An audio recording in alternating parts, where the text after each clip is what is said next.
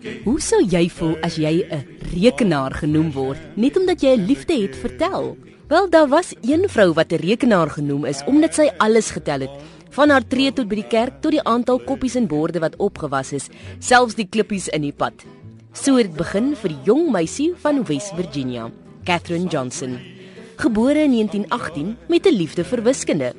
Sy het graag haarself omring deur slim mense En toe die geleentheid kom om skool by te woon, het sy so uitgeblink dat sy alreeds op die ouderdom van 10 hoërskool toe is.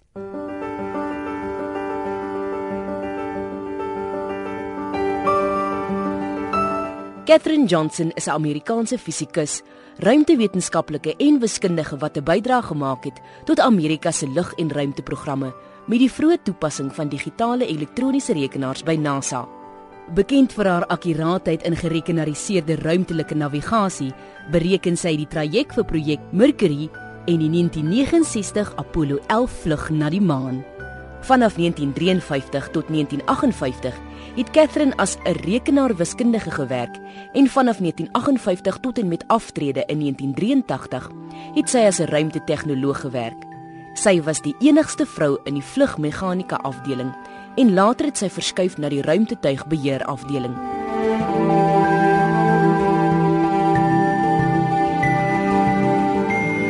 Catherine se sosiale impak as baanbreker in die ruimtewetenskap en rekenaars kan gesien word aan beide die eerbewyse en aantal kere wat haar storie as inspirerende rolmodel ontvang is. Sedert 1979, voor haar uittrede uit NASA, het haar biografie 'n ereplek op die lys van Afro-Amerikaners in wetenskap en tegnologie behaal. En vandag kan sy met trots sê haar tellery in nuuskierigheid het gehelp om NASA in 'n nuwe era in te lei en haar liefde vir wiskunde het haar ver buite haar klein wêreld geneem. Sommige sê dit het haar selfs vanaf die aarde al die pad na die sterre geneem.